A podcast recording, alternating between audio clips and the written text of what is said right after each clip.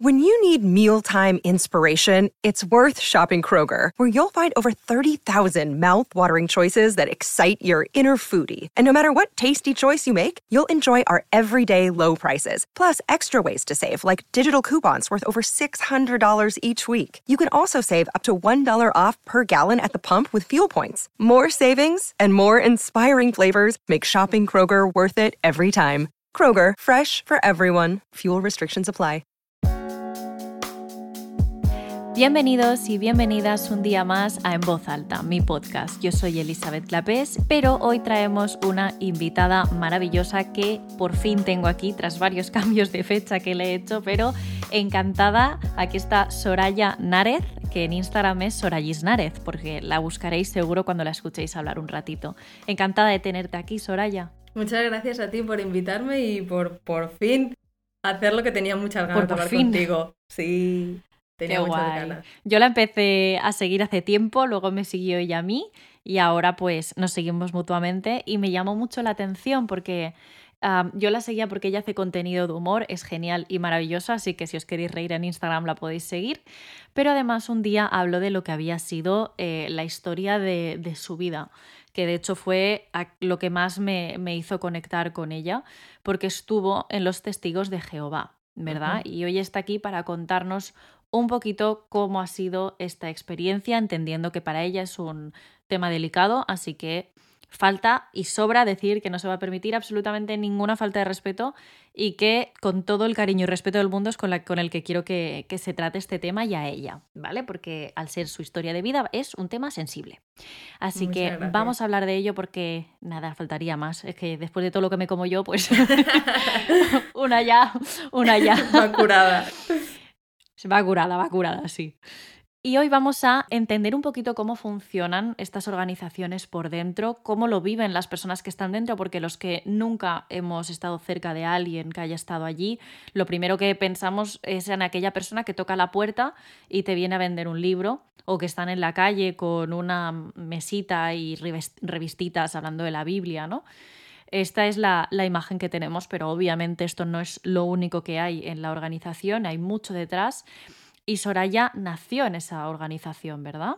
Eso es, yo cuando nací, eh, mis padres ya estaban dentro de los testigos de Jehová, eh, entonces mi vida, mi primera concepción del mundo ha sido todo tal y como la organización te da a entender que es el mundo.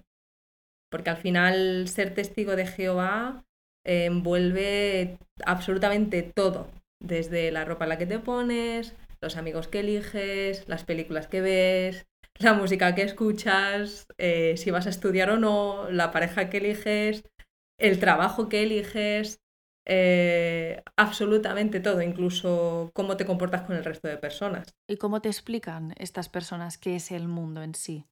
Pues nosotros íbamos todas las semanas a las reuniones, al Salón del Reino, que es como la iglesia, donde se da entre una o dos horas doctrinas de la organización eh, y al final la filosofía de la organización, eh, siempre utilizando la Biblia como pretexto para interpretar los textos y decirte cómo te tienes que comportar. Entonces, a lo largo de todos estos años teníamos eh, temas en la reunión que abarcaban, pues, eh, ¿por qué no celebram- celebramos la Navidad? ¿Por qué no aceptamos transfusiones de sangre? ¿Por qué no celebramos los Reyes Magos? Eh, y luego también otras doctrinas que son más específicas de la organización, como la- el nuevo paraíso que va a traer Jehová Dios, cómo va a traer un Armagedón y va a eliminar todos los problemas de la tierra y vamos a vivir para siempre en un paraíso. Y a partir de ahí, Claro, porque la... Sí. ¿Cómo, cómo, qué, ¿Cuál es la creencia? Porque claro, nosotros, bueno, yo al menos de religión voy muy justita, porque no, no estoy ni Sí. bautizada, como te he dicho, mis padres son muy ateos, pero eso, para que la gente de fuera entienda cuáles son las creencias de las personas que forman parte de los testigos de Jehová, cómo es para ellos la religión, qué, qué concepto tienen. Pues eh, lo que nosotros entendíamos es que nuestra religión es la única verdadera y que solamente hay una verdad. Y que Jehová ha elegido al pueblo de los testigos de Jehová, a la organización. Jehová es Dios. Eso es, es el nombre de Jehová. Vale. Es el nombre de Dios, perdón. Es el nombre de Dios. De hecho, el rezo de Padre nuestro que estés en los cielos, santificado sea tu nombre, eh, históricamente el nombre de Dios, o sea, a modo de cultura general, se ha intentado evitar para no utilizar el nombre de Dios en vano. Pero según las escrituras, el nombre de Dios es Jehová o Yahvé o Ja. Entonces los testigos de Jehová utilizan el nombre de Dios eh, para referirse a él, al nombre de Jehová. Pero es un en vano. Para nosotros no, bueno, para los testigos de Jehová dicen que al final si queremos acercarnos a Dios y conocerle, que es como una persona, tenemos que utilizar su nombre, eh, tenemos que tratarle como alguien real. Y que utilizarlo en vano, por ejemplo, sería em, maldecir, pues me cago en Dios, o, o, hacer, por ejemplo, chistes sobre Jehová, ¿no? Eh, a mí tarde o temprano, como me dedico ahora a la comedia, me habrían expulsado sí o sí, porque al final sí, sí. como poco, como poco. Entonces, em, el pueblo de Jehová, los testigos de Jehová, son los elegidos de Dios, eh, y nosotros somos los únicos que sabemos interpretar perfectamente, o bueno, perfectamente, sabemos interpretar la Biblia y todo lo que la organización dice, al final viene de Dios. Entonces, os hacen creer que el resto del mundo está equivocado y que sois los únicos que estáis en lo cierto. Eso es. Wow. Y que somos los únicos eh, que conocemos a Jehová, a Dios, que seguimos sus pasos, que tenemos la moral que Dios quiere y por consecuencia somos los únicos que vamos a sobrevivir al Armagedón que va a venir. Armagedón es que se muere. Es el, día, el Armagedón 1 es una película buenísima que no sé si la habrás visto, pero para nosotros es algo diferente. Eso es. Vale. Pero para nosotros es el día del juicio final, ¿vale? es como un, día apocalíptico en el que Dios va a intervenir en la tierra y va a tomar el mando sobre la tierra. Va a quitar a todas las religiones falsas, va a quitar a todos los gobiernos, va a acabar con toda la ah. gente que no le sigue y se va a quedar de cargarse. Claro. Joder, ¿cómo, joder, ¿cómo estamos? Claro. si esto no es un genocidio. Ese es un. Claro, es un. Va a morir todo el mundo menos vosotros. Claro. Y luego hay. Y no tenía fecha ese día, ¿no? El día del juicio final es una fecha muy ambigua. vendrá como ladrón en la noche. Entonces no ah. sabes cuándo va a venir. Sin embargo. Hostias. Sin embargo, hay unas señales del mundo que nos hacen ver que estamos viviendo en los últimos días. En los últimos días ya nos estamos acercando al Armagedón y es inminente. ¿Cuáles, son, esas señales? Pues utilizando textos de la Biblia, en el que dicen en los últimos días eh, se levantará nación contra nación y luchará reino contra reino, habrá guerras, habrá terremotos. continuamente. Habrá escasez de este alimento. bueno, claro, pero es muy ambiguo, entonces da siempre puedes estar en los últimos días. Eso es. Pero esto es, eso es hacer, o sea, como una psicóloga, como psicóloga que soy, ¿no? Es hacer vivir a la gente con un poco de angustia. De, sí, pero como tú sabes. Sí, claro. ¿Qué, ¿Qué, pasa? Que esta angustia mm, te la puedes tomar de dos maneras. Eh, no tener angustia porque dices, bueno, yo estoy siguiendo con las normas de Jehová y con lo que la organización dice, por lo tanto yo estoy salvada. Por eso intentan convencer a todo el mundo de que se meta con ellos porque realmente piensan que si no se van a morir. Eso es. O sea que es un acto de benevolencia por su parte. Eso es. Es que al final estos grupos, eh, sobre todo los testigos de a pie, son víctimas. Ellos lo hacen por una razón justa. Nadie va a sacrificar su tiempo libre para predicar, para hablar, pensando que es algo malo. Siempre es, no, no, yo vengo a hacer algo muy bueno por ti. No, igual por ampliar por ampliar círculo, pensaba que era, pero no es únicamente por ampliar círculos, porque piensan que si no vas a morir. Claro, los testigos de Jehová no reciben de a pie dinero, no reciben absolutamente en la nada. calle. Eso es, eso es, los testigos de a pie lo hacen porque realmente... Uno, lo hacen por querer salvar a la gente y dos, porque es una norma que Dios les ha puesto para también salvarse a ellos. O sea, que es un no te matan y de paso yo me ahorro el morir también. Claro. O sea, gano papeletas para irme. Eso es la forma quizás más espiritual, pero luego está otra cosa que es la parte más administrativa, que es que la organización te pide un informe de horas de predicación mensual. Tú mensualmente tienes que decir cuántas horas has hecho, cuántas revistas has dejado, a cuántas personas has revisitado, es decir, has visitado la semana anterior y ahora has vuelto. Y si en función de ese informe. Claro, ahí está. en función de ese informe, también miden tu espiritualidad dentro de la congregación. Y si, por ejemplo, te tiras tres meses sin informar, sin enviar el papelito con las horas, pues tienes una visita de los ancianos, que serían como los curas, diciendo, oye, ¿qué pasa? ¿Estás débil espiritualmente? ¿Te cuesta algo en la predicación? ¿Qué te cuesta? ¿Qué es? ¿El temor al hombre? ¿A que no estás cómodo? Venga, vamos a ver cómo podemos entrenarte para que estés más cómodo, porque al final ya sabes que la predicación es muy importante y es un requisito para Jehová. Entonces es un control mental Brutal. que es muy difícil escapar de ello. Y eso es la pincelada y me está haciendo mucha La gracia. gente ojalá, no sabe esto. ojalá verte la cara, ojalá la gente pudiera verte la cara, porque claro, para mí es lo más normal y cuando yo lo abro con la gente fuera, y más con un psicólogo, eh, es cuando me doy cuenta de que no ha sido tan normal y que detrás hay una organización que lo que trata es de empujarte a hacer lo que ellos quieren con el pretexto Totalmente. De que son elegidos por Jehová. O sea, sé, como comentábamos antes, lo más cercano a una secta. De hecho, Sí. una secta. Mm. Claro, es que. Es que esto no se sabe, ¿eh? Ya. Esto la Claro. gente no tiene ni idea.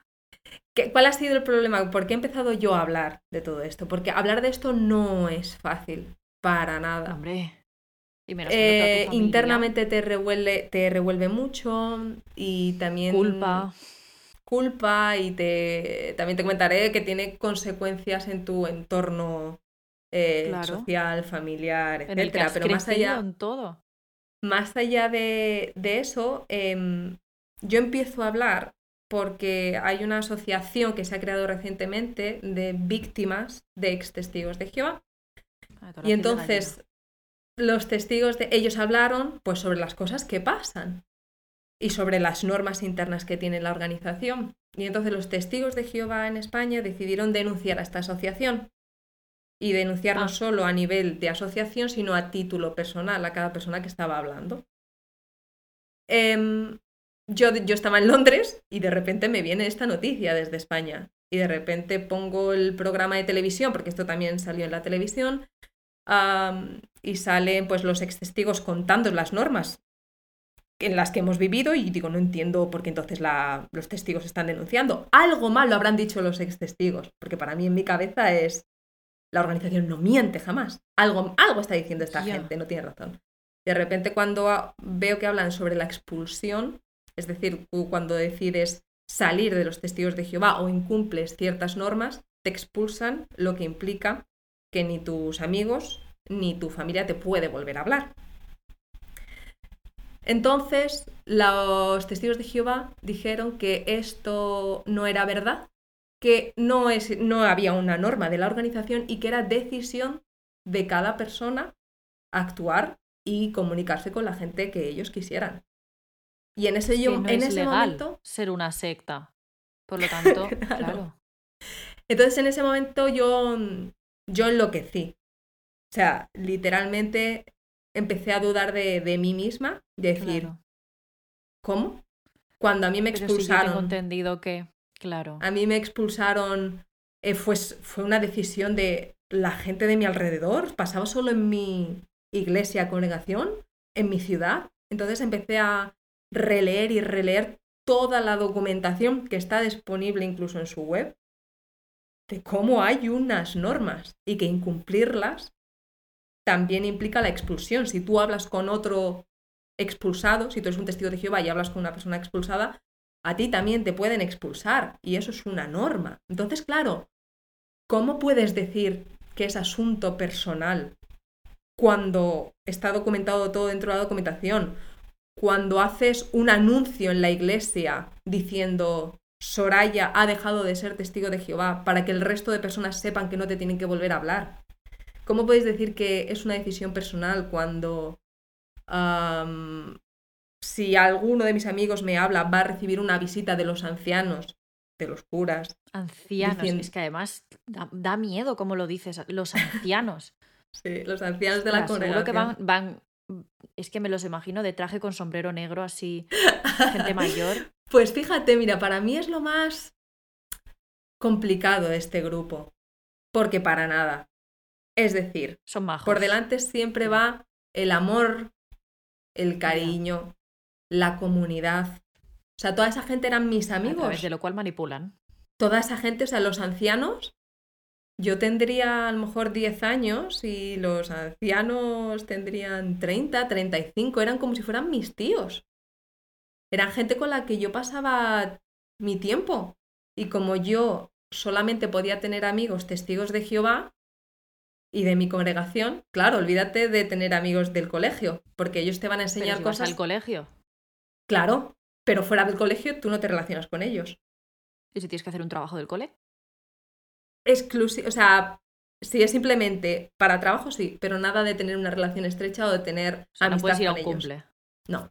No puedes ir Además de porque no los celebramos. Eso es otra forma que yo ahora he visto tiempo después también de controlar las amistades. O sea, los cumpleaños nosotros no los celebrábamos porque era una fiesta pagana, porque dicen que los dos únicos cumpleaños que se mencionan en la Biblia murieron siervos de Dios y por lo tanto ellos interpretan que los cumpleaños no se tienen que celebrar. Pero claro, tú ahora te haces mayor y dices, yo ahora mismo que los celebro, cada semana tengo un cumpleaños de alguien. Hmm. Esto también era una forma de limitar con otras personas. Claro.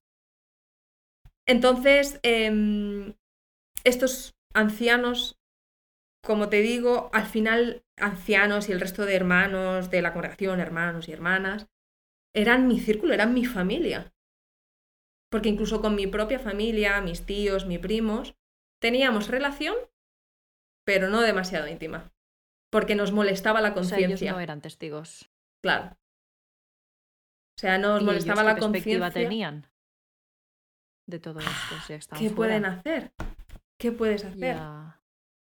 Además está como muy mm, romantizado el formar parte de una religión, porque las personas religiosas pues al final van a la iglesia, en este caso no creo, no se llama iglesia, se llama templo.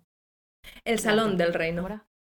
Es, casi, salón del reino. Pues van allí, hacen, se supone que tienen, no pueden comportarse mal, que son muy conservadores, pero se supone como que la perspectiva de, la, cómo interactúan estas personas con la sociedad es buena, por lo tanto, demonizar algo que, bueno, al final no están cometiendo el delito de matar a nadie, no hay... ¿no? O sea, no, no hay robo, de hecho se les enseñan esos principios de no robar, no matar, no tal, de ayudar al prójimo, pues claro, es muy difícil demonizar esto desde fuera. Pero realmente es que es para demonizar. Claro, porque al final eh, yo me acuerdo de cuando vi el jorobado de Notre Dame y cuando Guasimodo no podía salir del sitio y era por su protección, es que fuera te van a tratar mal. Quédate, quédate. Quédate aquí porque es el lugar seguro. Sí, no, depende.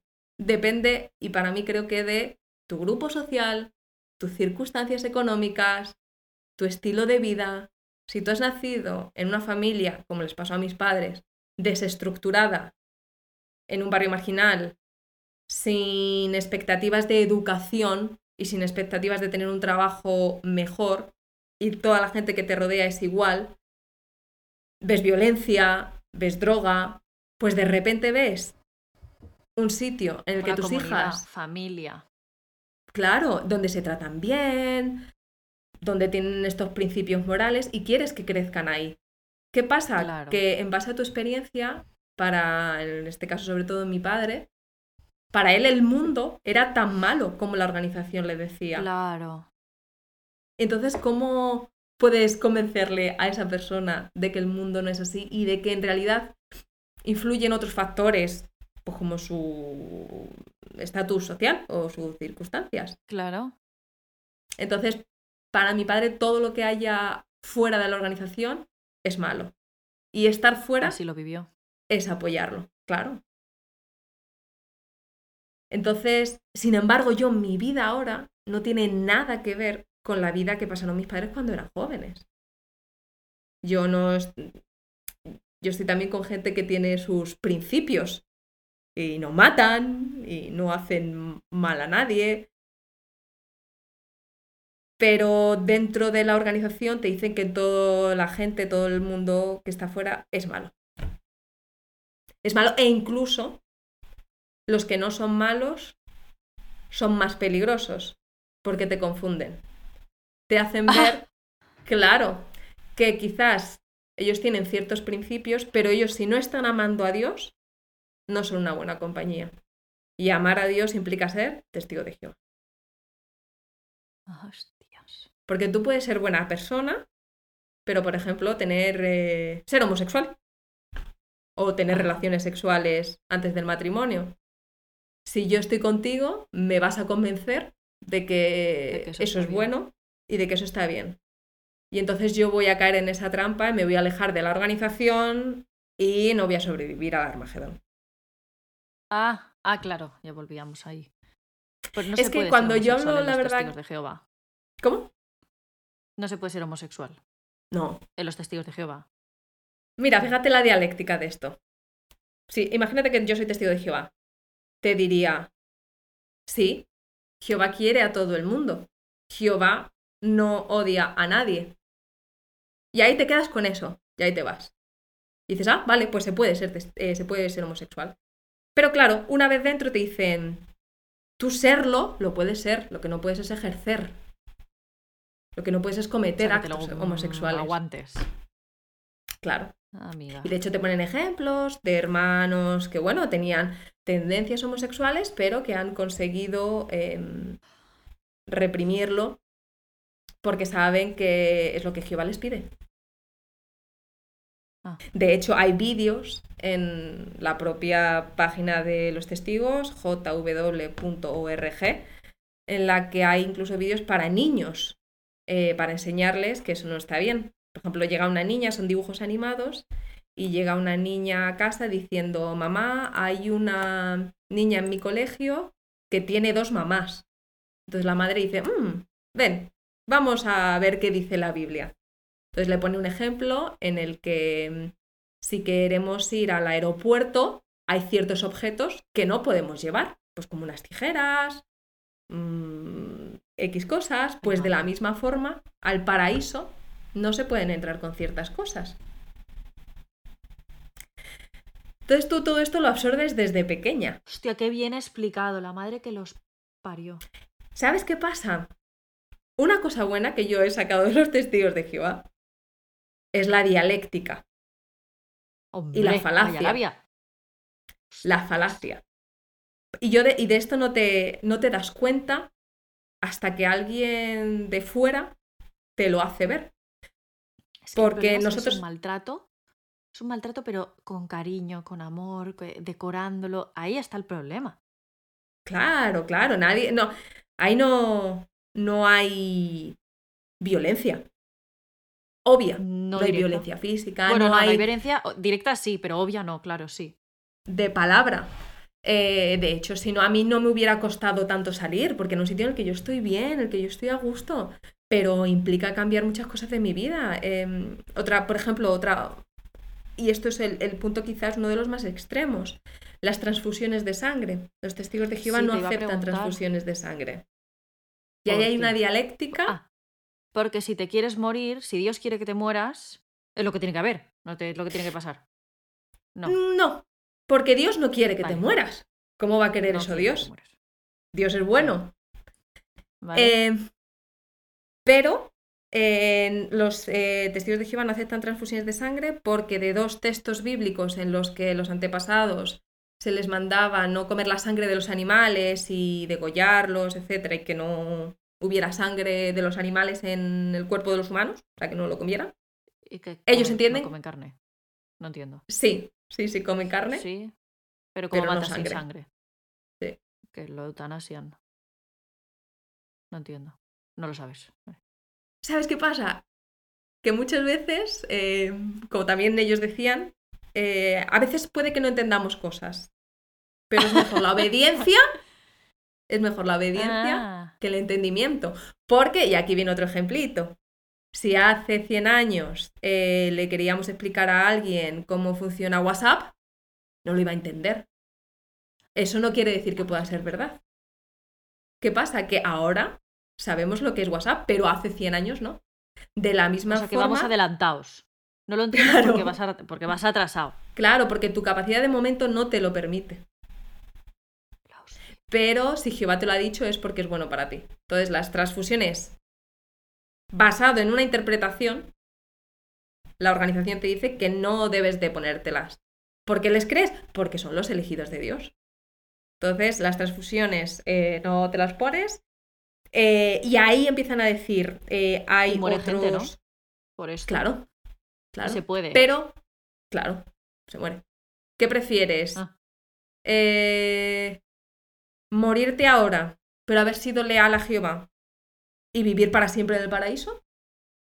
¿O aceptar una transfusión que igual ni te salva, pero en el caso en el que te salve, vas a vivir aquí unos años más, pero no vas a vivir en el paraíso? Ah, porque has mostrado que eres desleal, desleal a Jehová.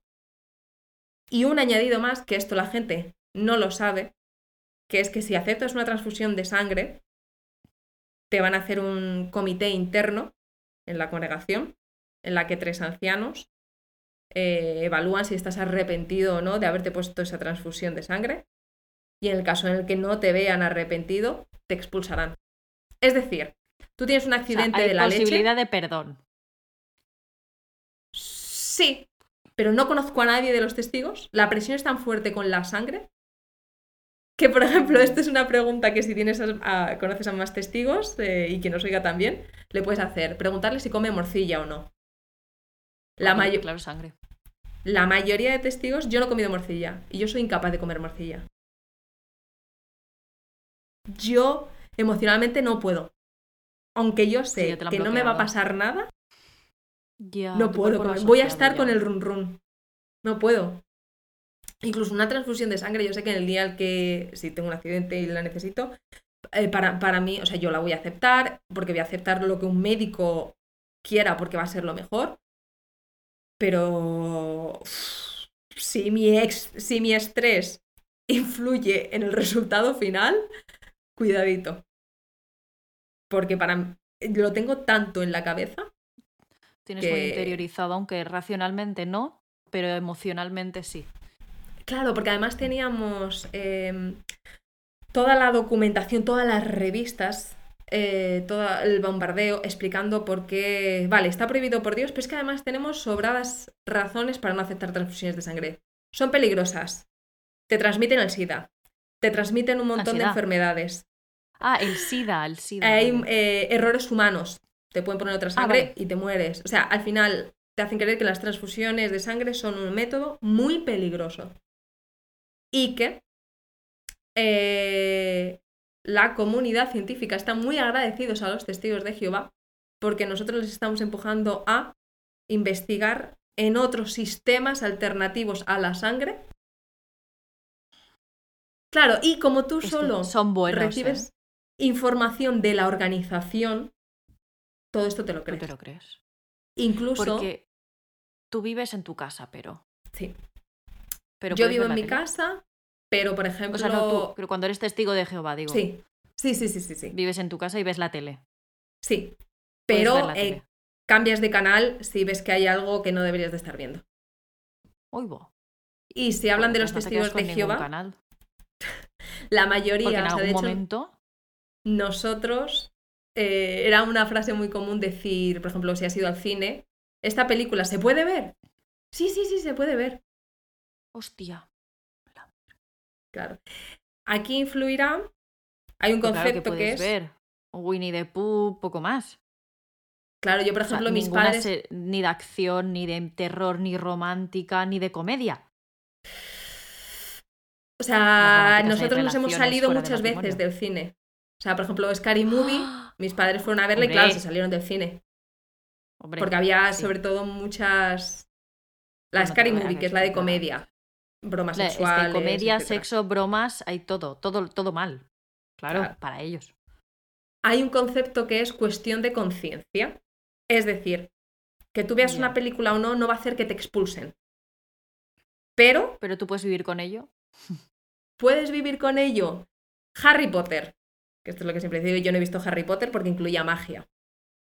Entonces, Sí. em, Harry Potter, como incluye magia y espiritismo, Pero. Ah, Spirit. ¿eh?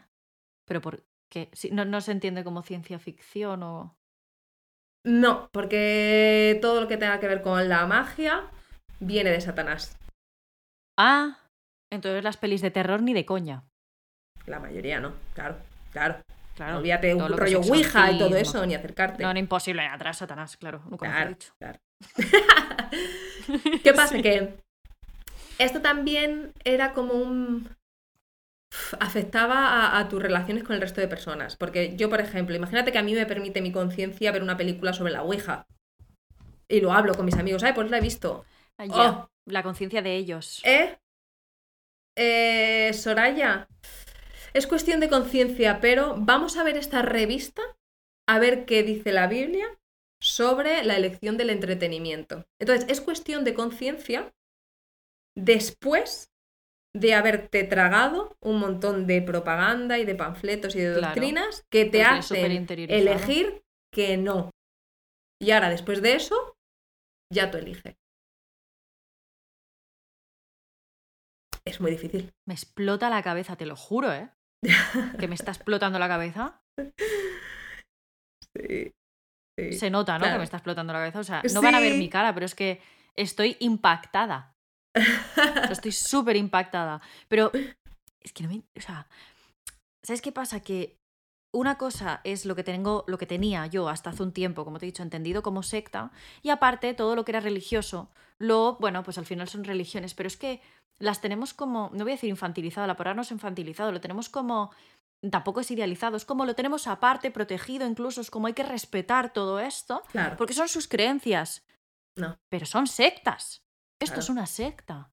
Pero y de hecho, ¿hasta qué punto no es todo lo que sea religioso extremista?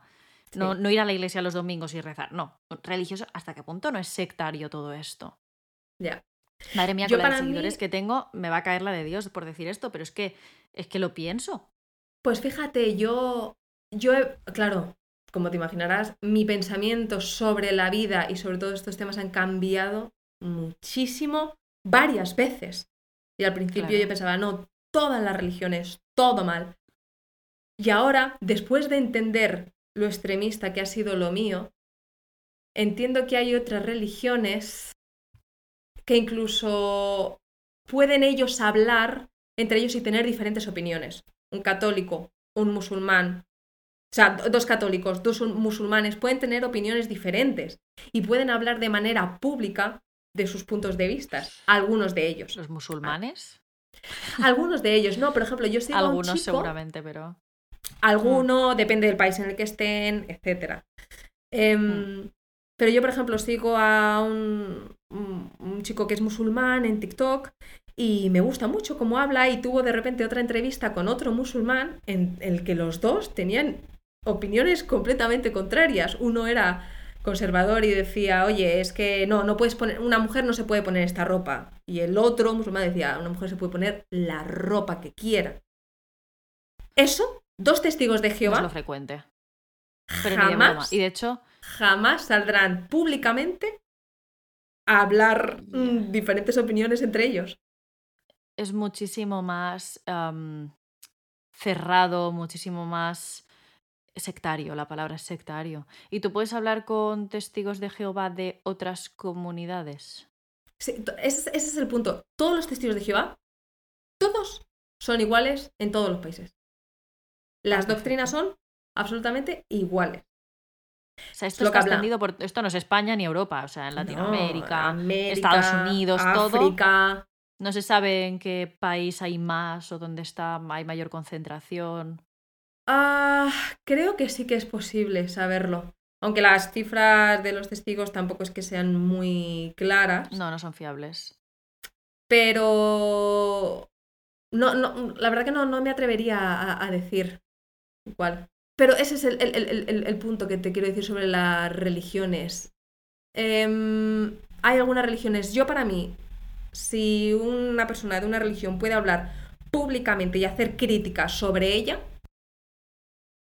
Entonces digo, vale, ok, no es tan extremo.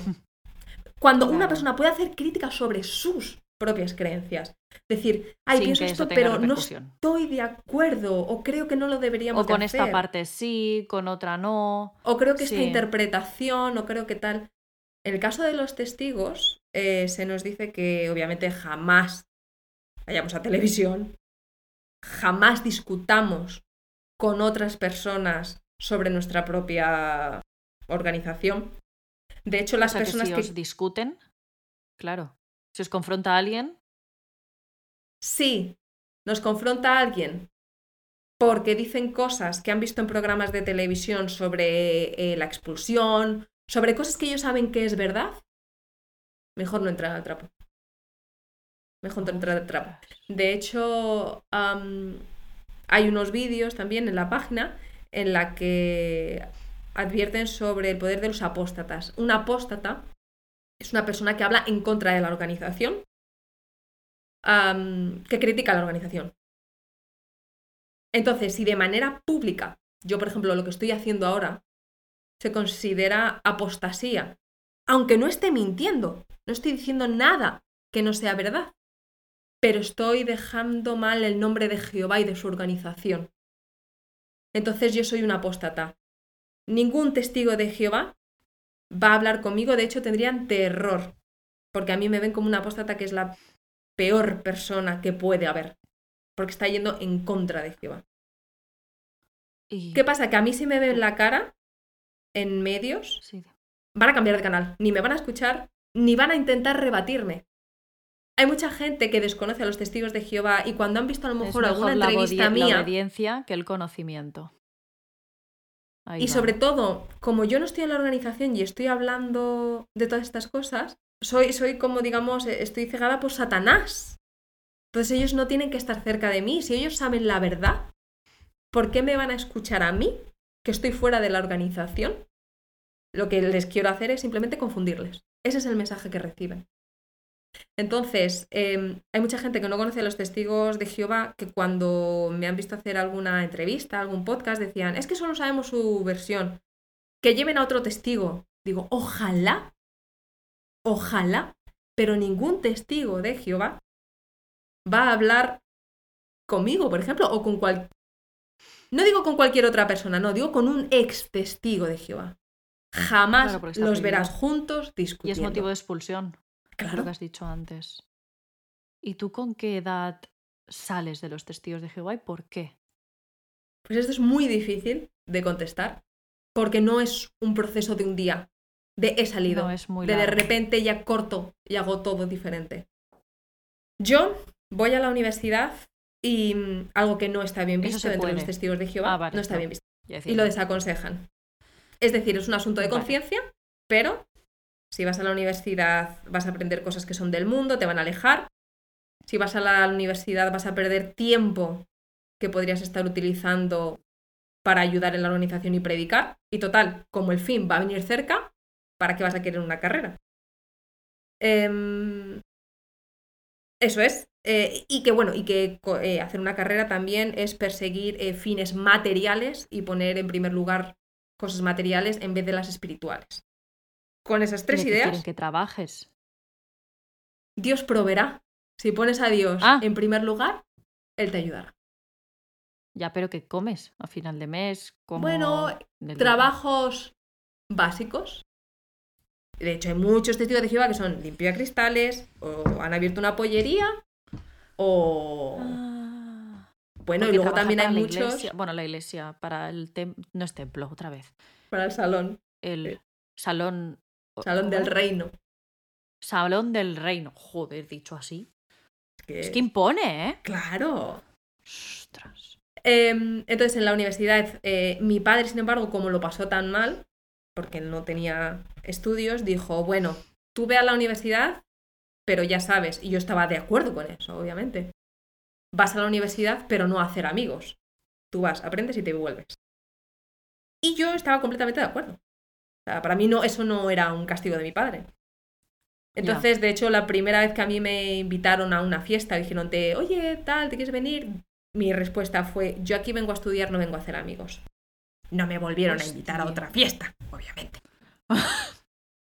Entonces, sin embargo, sí que en clase yo me juntaba con un grupo de tres o cuatro personas que no decían palabrotas, que pues eran más modositos. Entonces digo, bueno, bien, en el tiempo en el que estoy en la universidad, te ayudaba con estoy la a gusto con esta persona. Sí, o sea, no, como no voy a hacer a quedar con ellos fuera de esto, pero aquí sí, bien, perfecto. Y en el colegio lo mismo, eras, estabas apartada a nivel social. Y en el patio. Dentro del colegio no. Yo fenomenal dentro del colegio, pero luego no íntimas. No, no, no, no, no quedas con la gente, no sales. Eso, eso, quieras o no, te separa. Sí, y en función también de tu carácter. Yo he sido siempre una persona muy sociable y dentro del colegio yo no me he sentido aparte, pero por mi personalidad. Habría otros testigos de Jehová que si de por sí les cuesta y están a un lado y encima no puedes relacionarte fuera, pues olvídate. El caso es que en la universidad yo conocí, yo tenía 20 años y dentro Hasta de este aquí no habías tenido pareja ni nada. Sí, a ver, no, sí y no. Tuve, digamos, eh, dos experiencias que no se pueden llamar pareja y dos experiencias que quizá hablo de ello dentro de un, de un tiempo. Vale. Pero bueno, no se pueden considerar eh, novios. Y de hecho en la organización... O sea, para, tú no, o sea fuiste a la, a la universidad muy mentalmente jovencita. claro, o sea, si, te refieres a yo, o sea, sí, para aclarar, a mí con 13 años me gustaba un chico y me gustaba un chico y pasaron cosas, yo era menor de edad, él era mayor de edad y entonces... ¿Era de la eh, organización? Sí. Y bueno, a partir de ahí también yo tuve una relación con chicos que era como, no, no, no, no, no, yo no voy a dar a pie absolutamente a nada. Entonces yo iba como muy separada. Luego también más adelante, claro, con esta, entre comillas, pues eso, eh, inocencia, con 18 años también, pues una persona más mayor de 35 años fuera de la organización, en cierta forma, digamos que se aprovechó de mi inocencia.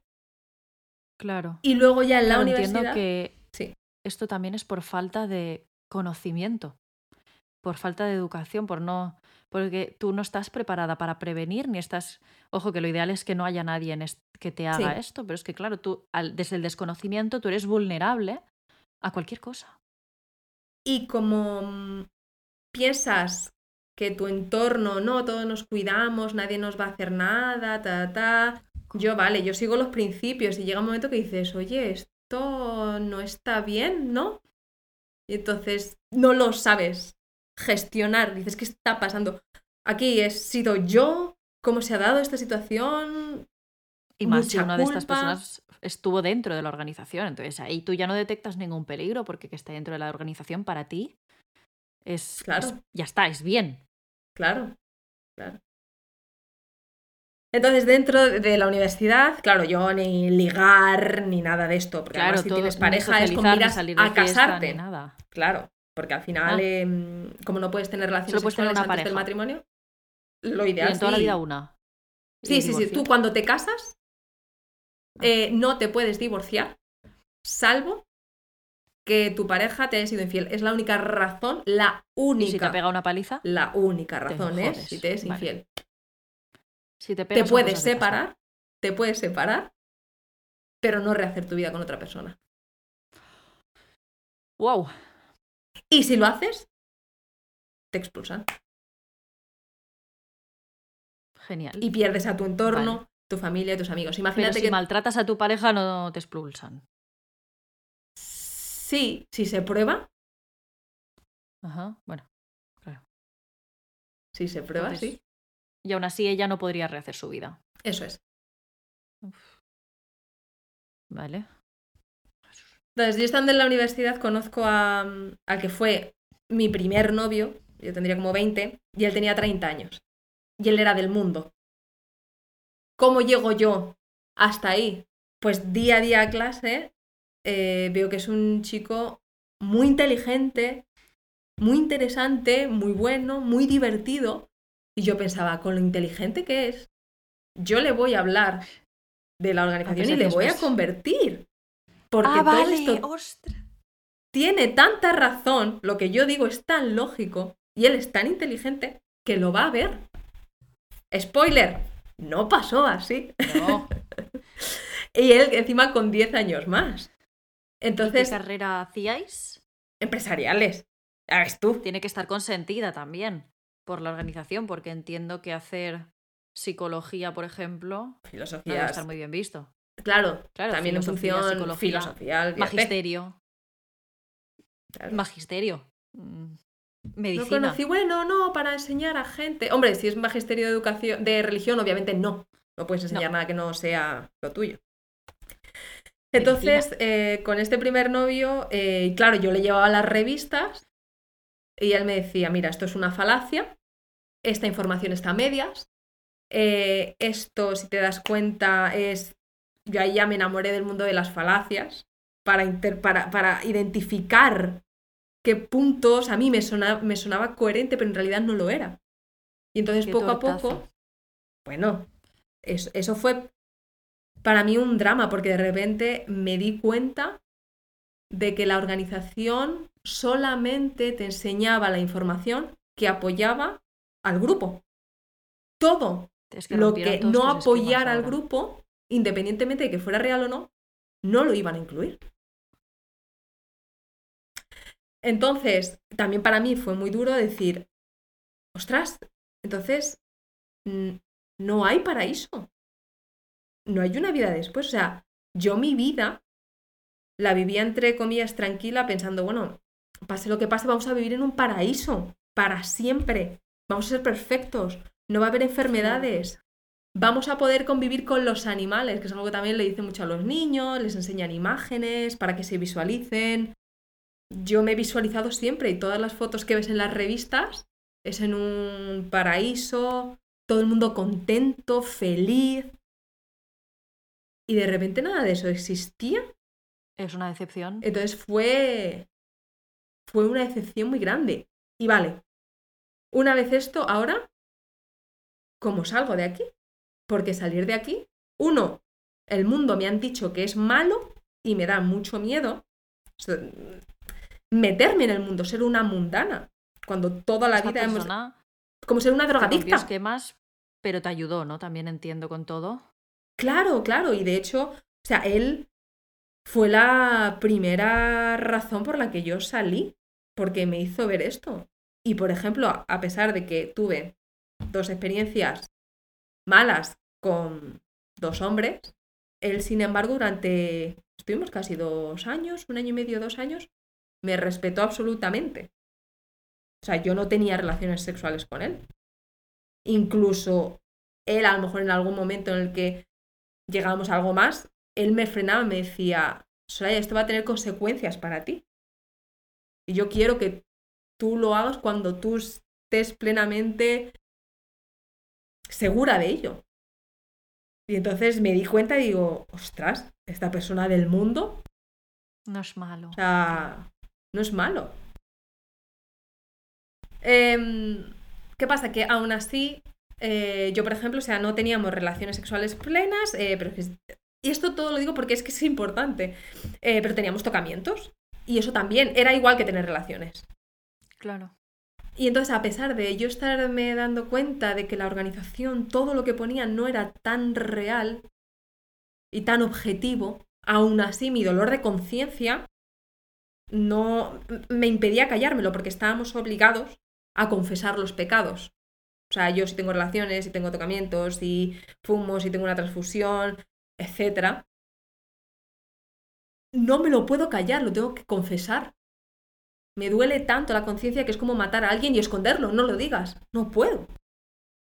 Entonces yo fui a los ancianos y dije, bueno, tengo esta persona, esta pareja del mundo y tenemos tocamientos. Tú vivías con tus padres en este Sí. momento. Eso es. Y tú ibas a la universidad y volvías a casa. Eso es. ¿Y con este chico cuándo quedabas? Ah, pues después de la universidad. O incluso en la propia universidad, pues íbamos a tomar un café.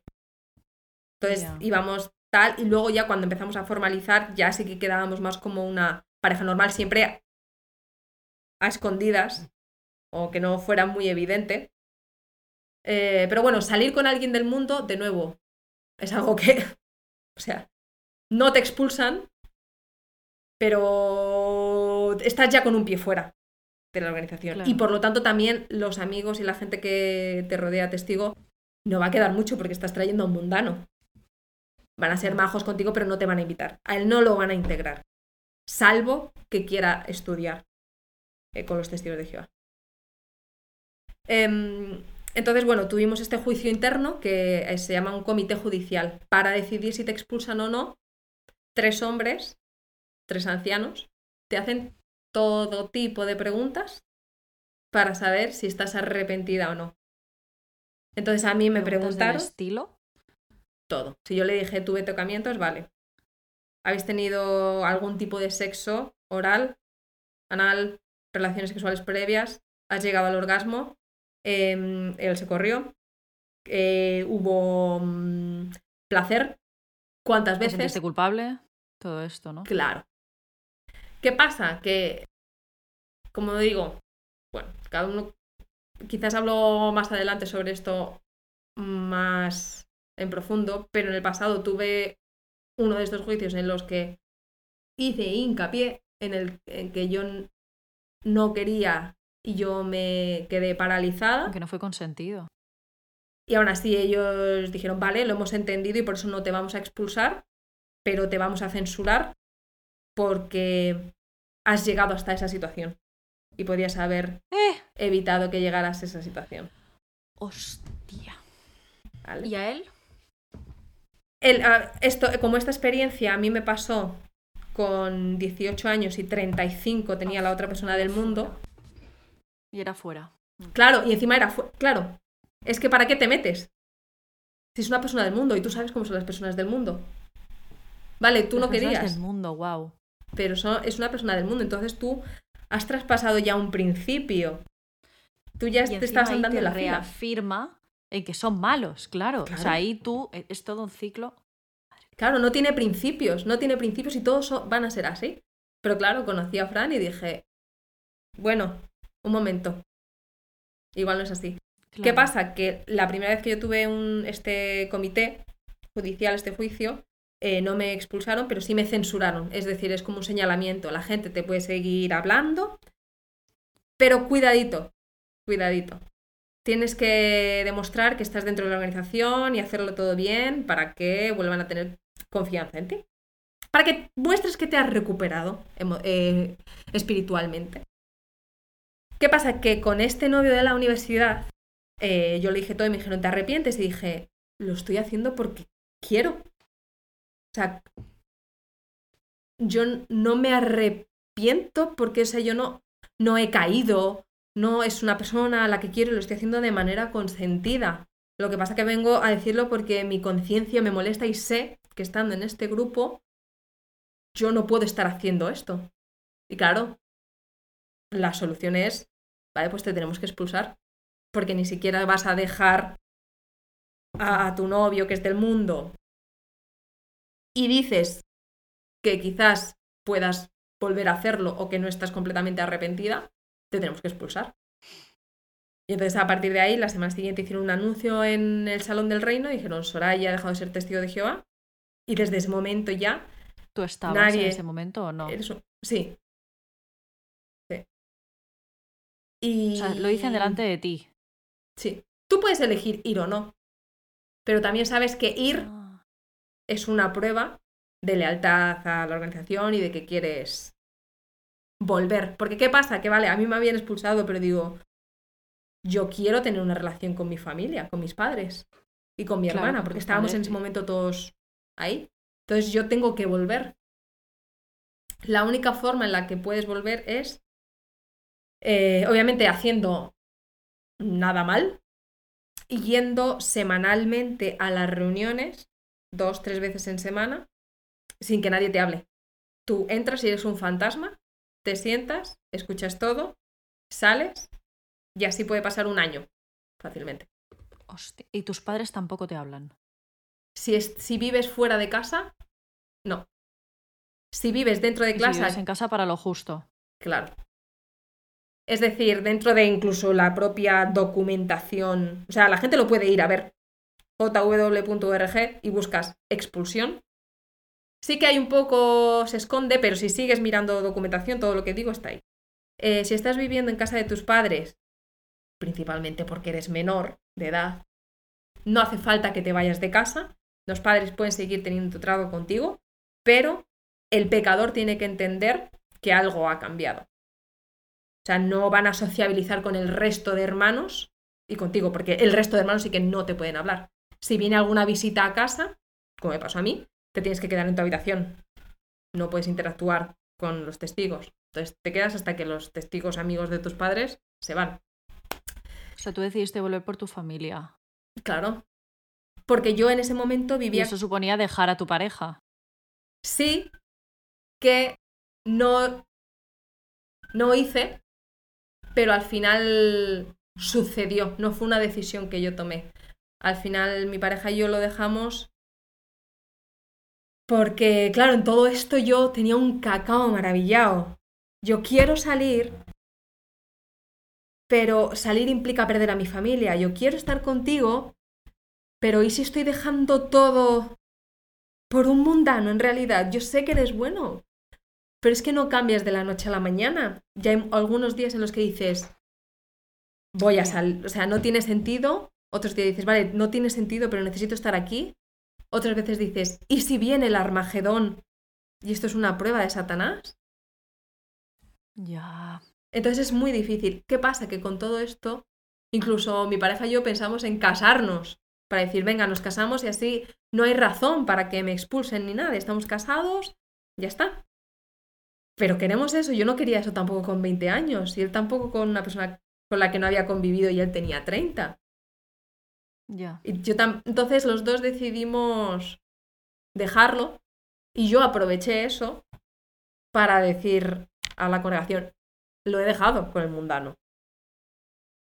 Pero en realidad no era por lealtad a la organización o porque entendí que era lo mejor, era porque no sabía cuánto tiempo a mí me iba a tomar aclararme.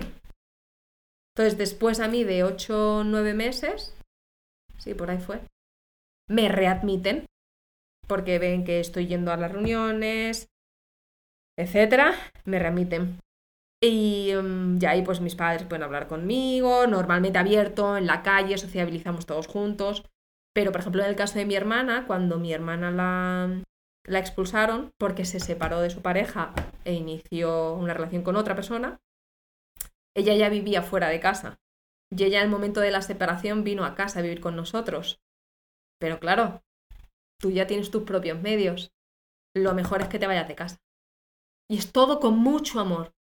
Es todo con mucho amor. Y hay un vídeo que retrata exactamente lo que los padres, porque los padres son las cabezas de familia, lo que tienen que hacer. Que es decir, no eres una buena compañía para esta familia. Y la única forma de volver a tener trato es que vuelvas a la organización de Jehová. Entonces lo mejor es que te vayas de casa. Y una vez fuera de casa, ni llamadas, ni contacto. De hecho, y de hecho está en el vídeo, te lo enviaré para tu disfrute. em, incluso los propios padres les han convencido de que eso es una muestra de amor a sus hijos. Tú les estás salvando. ¿Estos vídeos son públicos? Sí, sí, sí. Mándamelos. Sí, sí, sí. Y yo, de hecho, de vez en cuando. Esto no puede ser que solo lo sepamos tú y yo. O sea, seguro que hay mucha más gente que lo sepa, pero es que la gente en general esto no lo sabe. Es muy bestia que esto se normalice. Bueno, que se normalice, no, que, sí, que siga sucediendo y no haya nadie pegando gritos por ello. Los hay, los hay, pero no es suficiente. De hecho, cuando salió todo el tema de la, de- de la asociación, por eso decidí hablar yo. Porque dije, yo por lo menos en. Instagram tengo una plataforma en la que voy a decir, no voy a dejar que se achante a la gente que ha pasado por esto. O sea, encima de que nos vamos con el rabo entre las piernas, acobardados diciendo, madre mía, vamos al mundo a ver qué nos va a pasar. e intentamos rehacer nuestra vida para que encima cuando nos damos cuenta de lo que hemos pasado hablemos y decís, estaros calladitos que os vamos a denunciar. Pues entonces ahí dije, se acabó, porque al final Pero la asociación... denunciar por nada. No hay ninguna Por- ley que los ampare. Honor. Daños al honor. Sí, bueno, pero. Pero no. Claro, pero ya están celebrando los juicios. no hay un juez. Se están Sí, celebrando los juicios. juez. Pero va a haber algún juez que. No, hombre, a no ser que sea testigo de Jehová también. ¿Qué pasa? Que en Noruega esto se eh, ha pasado recientemente y el gobierno de Noruega ya ha metido mano y ya les han quitado el registro como religión. Lo que implica que no son considerados una religión y no reciben ayudas económicas del gobierno. Ah, claro, Por- Encima reciben ayudas. Claro, como son organizaciones sin ánimo de lucro, religión, que hacen un bien a la sociedad, claro. ¿Vosotros pagáis algo por estar allí? ¿O Ah, no, no. Ah, bueno, no? Pero aportáis claro. Tenemos... de alguna manera. bueno, sin darte cuenta siquiera. Em, todo se sufraga con donaciones voluntarias, principalmente de los testigos de Jehová. ¿Qué pasa? Hay una cajita en el Salón del Reino donde mensualmente todas las familias echan dinero. Toda aportación, lo que salga de tu corazón, no hay un mínimo, lo que cada uno pueda. Ok, pero el mes que no se cubran eh, las cifras, se hace un discurso diciendo, mm, vamos justos para pagar la luz, eh, vamos a pensar eh, la bendición que Bien. es aportar para Jehová, etc. ¿A ti alguna vez te ha dado la sensación de que efectivamente vayan justos o es un cuento? No lo sé, Ya. no lo sé, porque Pero yo era una niña. ve- Ya. Yo ahora, ahora que he salido y ahora que estoy viendo lo que están pagando en juicios y en costas que están perdiendo, Ah, bueno, claro. entonces ya hay varias condenas a pagar millones a personas. Dices, ¿y este dinero de dónde sale? Si todo se sufragaba por donaciones voluntarias y éramos una cosa. ¿Qué pasa? Que es algo de lo que no nos dimos cuenta. Que al final el, sitio donde se producen las revistas, la imprenta, eh, se llama Betel, es un nombre que sale de la Biblia, que es como el centro de producción de todas las revistas. ¿Quién trabaja allí gratuitamente? Testigos de Jehová. Les dan, eh, la, viven allí y trabajan allí. Hay explotación laboral. Voluntarios. Esto es explotación. Voluntario. Entonces ya ahí ya tienes Madre de Dios. Una producción montada. una producción Gratuita. que tú no pagas. Ok, ¿No pagas mano de obra? claro. ¿Qué pasa? Que nosotros nos reciben las revistas, recibimos las revistas. Ellos ya saben cuánto dinero están recogiendo de cada congregación. Al final ellos, nosotros estamos pagando esas revistas. Cuanta más gente traigas con la predicación, más gente Más va a abonar dinero. Donaciones. Entonces al final estás pagando a una editorial que está fabricando revistas que nosotros estamos pagando. No solo eso, sino que los salones del reino, las iglesias, también se construyen por voluntarios. Yo he estado construyendo con mi familia el edificio, poniendo los ladrillos, el yeso, y es todo muy divertido. La electricidad, el agua, entonces estamos en comunidad, que es como un día en el campo, pero bueno, construyendo nuestro salón. Claro, yo solo viví como niña. Yo ahora me así pongo, no pagan mano de obra. Pagas mano de obra y dentro de un tiempo ese, esa iglesia la vendes. ¿A quién? Lo que ha pasado, por ejemplo, aquí ahora mismo en Manchester, hay un salón del reino que se ha vendido para hacer habitaciones de lujo. O sea, has construido un edificio, una propiedad. Pagando materiales. claro, y ahora te la vendo sin haber pagado a la gente de abajo. Entonces, todas estas cosas, que obviamente, ¿qué voy a ver yo cuando tengo 10 años? De hecho, incluso a la gente mayor de allí ni lo ven porque es como tampoco tienes muchos estudios o mucho conocimiento del mundo, ¿cómo vas a caer en esto?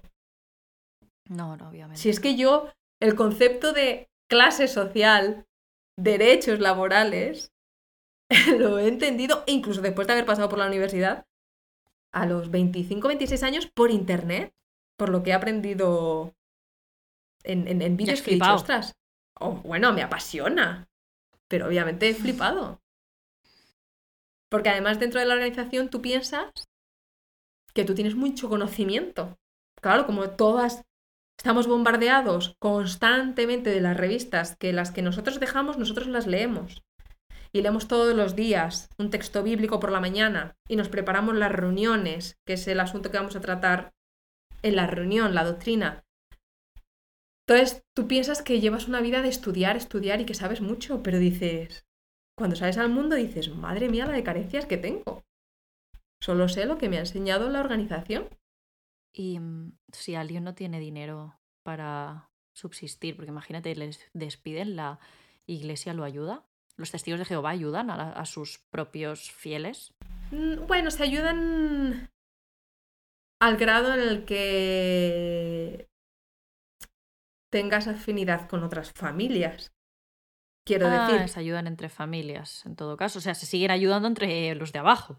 Entre los de abajo, es que es a lo que Los de arriba no te van a ayudar. No, no. Es que claro, cuando ellos quieren, es una decisión personal. Ellos no se meten, simplemente enseñan doctrinas. Y cuando quieren, te ah. controlan hasta la película que has visto. Ya. ¿Qué pasa? Que al final, incluso económicamente, también entre los hermanos, o sea, no es que se ayuden, pero si tú vas constantemente tres, ¿a, qué grupo de personas ves tú tres veces a la semana? Porque yo a día de hoy, ahora de adulta, a la gente de la oficina, ya está. Pero que no hay un afecto, no hay una relación de, de amor y de protección. Sin embargo, claro, sois una gran familia y si algo te pasa, pues obviamente entre los hermanos te, te van a querer ayudar. Pero si te pasa algo que esté en contra de la organización, tienes tú un problema. Y actualmente tú vives en Manchester. Yo vivo ahora en Londres, pero la noticia esta de Manchester es que la ley, claro, ahora yo sigo a mucha gente que hace activismo sobre los testigos de Jehová y claro, ahora me encuentro con un montón de noticias que yo antes desconocía que existían. Y actualmente tú tienes contacto con tu familia. Eh, mi madre y mi hermana salieron también de la organización, entonces sí que puedo hablar con ellas. Pero mi padre, que era en mi vida la persona para mí más especial, no.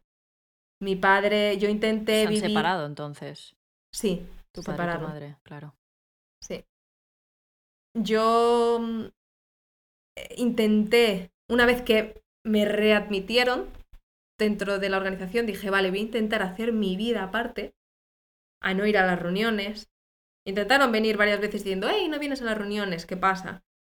Pero intenté distanciarme poco a poco y desaparecer para poder empezar a hacer mi vida lo que mi conciencia me permitía, porque al principio era pisar una discoteca y digo, mm, voy a arder en fuego aquí, ¿esto qué es? Y mm, conservar a mi padre. Entonces, más o menos lo pude ir haciendo. Tuve mi segundo novio con 25 años y 25-26 y tuve relaciones sexuales plenas por primera vez. Entonces iba poco a poco dando pasos para ir haciendo las cosas que yo quería hacer. Pero puse un árbol de Navidad con 28, 29 años, 28. Vivía yo con una amiga del mundo, puse un árbol de Navidad. Yo no sé si lo puse en WhatsApp estados o en Instagram, pero mi padre no tenía redes sociales y dije, bueno, no va a pasar nada, pero no sé cómo le llegó esa foto a mi padre, que yo, que, yo tenía un árbol de Navidad. Entonces yo estaba celebrando una fiesta pagana, motivo de Te echaron por un arbolito de Navidad. Entonces mi padre vino a casa, y yo sin saber nada, yo pensaba que iba a venir a merendar, y me dijeron, no, no vengo a merendar, eh, me han enseñado esta foto, lo siento, pero no podemos seguir teniendo trato. Mi padre siempre me dijo, siempre y cuando no me lo pongas delante. O sea, si puedo no ver algo que moleste mi, mi conciencia, yo te voy a dejar vivir. Pero claro, vi un... ni siquiera él lo vio, se lo mandaron. Vio el árbol y dijo, no, no puedo hacer como si nada. Y entonces eh, cortó la relación conmigo. Y repito, ¿De esto hace cuánto? mi padre era, esto fue en 2019. Hace poco. De hecho, una de las razones por las que yo me vine a Londres fue por eso. Porque esto junto mm, al vivir en el mundo, que fue un proceso duro para mí emocionalmente, acostumbrarme a cosas nuevas que en un primer momento yo no podría hacer, brindar, no se puede brindar. Eh, cumpleaños, no se puede ir a cumpleaños, Navidad, Chin, chin. brindar tampoco. Muchas cositas pequeñas a mí me del mundo me, me, me dolía hacerlas. Porque digo, esto está Claro, mal, esto está mal. vivías en culpa. Claro. Eh, gente, estar con gente que dijera palabrotas. ¡Ah! Me rechinaba. No podía. Ansiedad todo el día. Claro. Entonces solamente estás bien con la gente de la organización. Ya está bien. Em, empezar a, a beber, empezar a tener relaciones, eh, no sentir culpa. O sea, eh, yo siempre además lo digo que, o sea, yo me empecé a también a descubrirme a mí, mi cuerpo, mi sexualidad y demás. O sea, masturbarme a, los 30 años, o sea, hace 2, 3 años. Hasta el momento era como culpa. Entonces, cuando mi padre me dice esto, yo estoy en un llevo muchos años con una carga de intentar hacerme camino, de pensar, uy, ¿y si el Armagedón es verdad? Siempre que hay una guerra, ¡ah! el Armagedón. Claro, los testigos han estado con el coronavirus, ha sido jauja, ha sido fiesta porque ya Claro. venía ya el Armagedón. Ahora con Israel y Gaza, pues ya está, ya es, ya es el Armagedón. Igual que con viene. Ucrania y Rusia. Ya van. O sea, cada cosa que pasa, esto es como la abuela, ¿lo ves? ¿Lo Eso ves? es, eso Mm. es. Entonces, em, yo venía de toda esa carga, eh, más circunstancias personales. Empiezo a trabajar, entorno laboral en España, muy duro. Yo estoy acostumbrada también a un entorno más tranquilo, todo amor. eh, llego con una jefa que me hace sentir muy tonta, horas extras, me siento tonta, empiezo a caer pues en un estado de tristeza constante, de ir al baño a llorar. eh, mi madre se separa y, se va y pierdo a, mi madre. Las deudas que tienen mis padres por, por no poder pagar el piso porque mi padre se queda en paro, llega una carta del banco y dice nos vamos a desahuciar. Nos quedamos sin casa, nos desahucia. Entonces yo pierdo mi casa, pierdo mi familia. Eh, voy con el miedo a que mi padre en cualquier momento me deje de hablar. El trabajo no me va bien. No veía la vida como algo que me apeteciera vivir. Hombre, Porque digo, no, no puedo más. Intento hacer amigos y no lo consigo porque la gente del mundo ya a mi edad tiene sus círculos, tiene sus familias, tiene sus vacaciones planeadas. Yo, pues me voy de vacaciones sola, no pasa nada. Me voy a Cádiz, me voy a tal.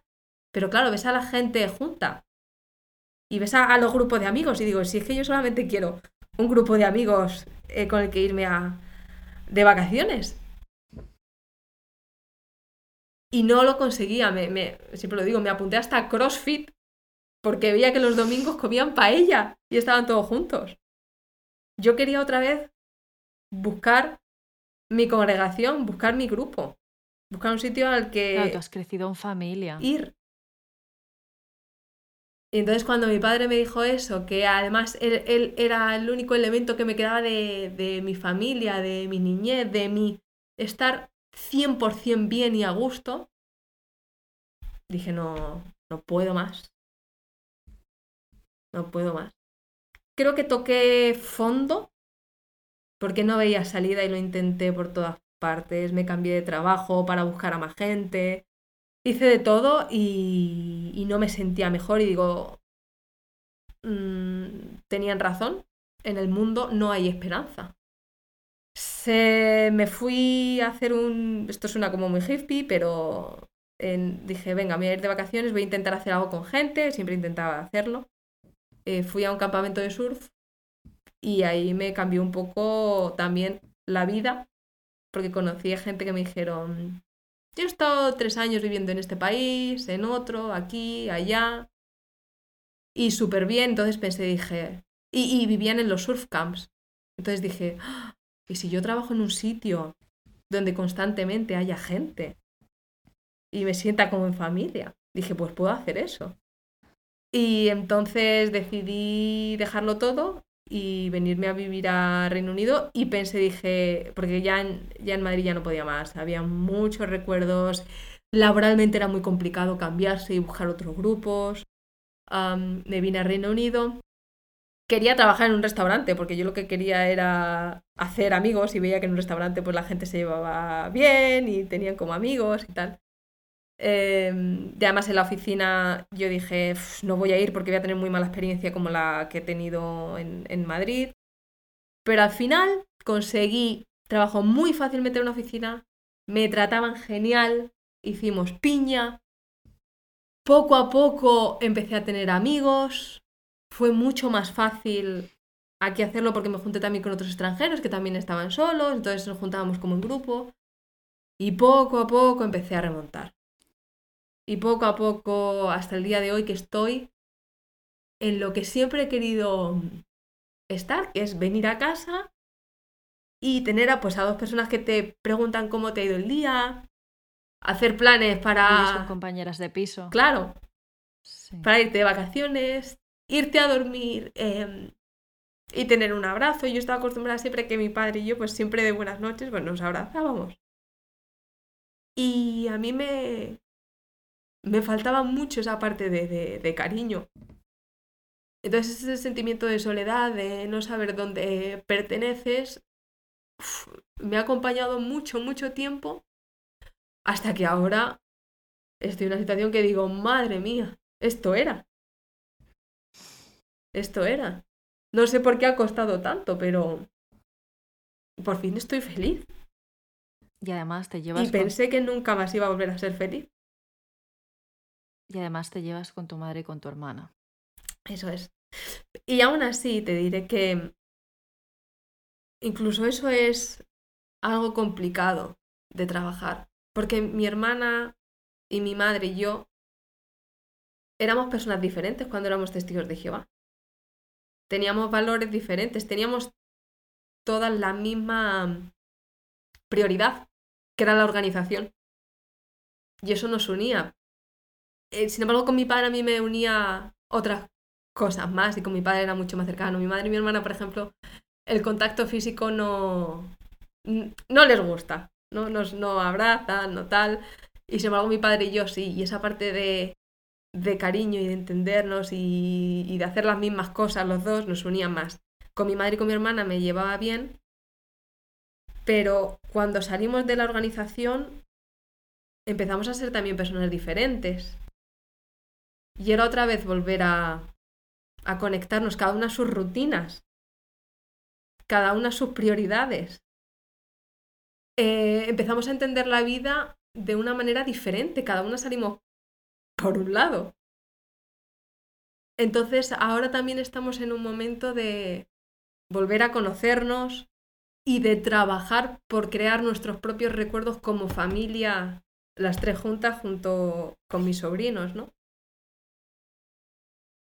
Entonces, aunque estés con tu familia, pero ya te digo, es tanta la el mareo emocional y el camino que vas a, tomar es tan diferente que tienes que encontrar que también que te une con ellas.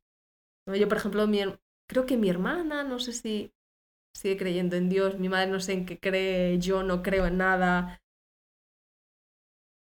Ah, yo, como te digo, he tenido una percepción del mundo ahora diferente.